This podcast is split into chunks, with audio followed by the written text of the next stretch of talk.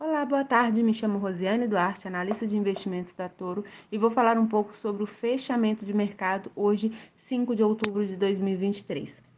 Tivemos é, os números né, de pedidos de auxílio-desemprego nos Estados Unidos divulgados, que mostraram uma leve alta nas solicitações, que serão seguidos né, pelo payroll amanhã, sexta-feira, que é aí considerado pelos economistas fator determinante na tomada de decisão do Fed, na taxa de juros que envolve é, as maiores economias aí mundiais. Quando a gente observa as bolsas é, americanas, Dow Jones, S&P e Nasdaq, elas nesse momento operam em ligeira queda, quase ali na sua estabilidade. Já o dólar tem uma valorização frente ao real em torno de 0,30%, cotado a 5.188 pontos nesse momento.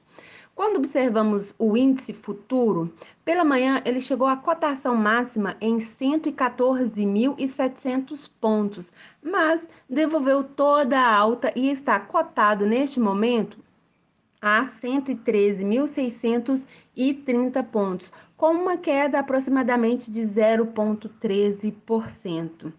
Quando observamos os ativos, é, podemos verificar que os que mais se valorizaram foram CVC, Sambi11 Santander, é, Bepan, Banco Pan-Americano, e Pets na ponta positiva, né?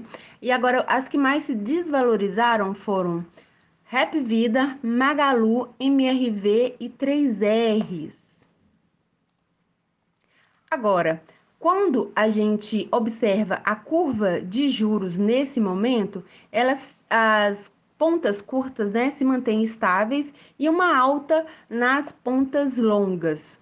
Então, esses foram os destaques de hoje. Estamos sempre à disposição. Tenham todos uma boa tarde.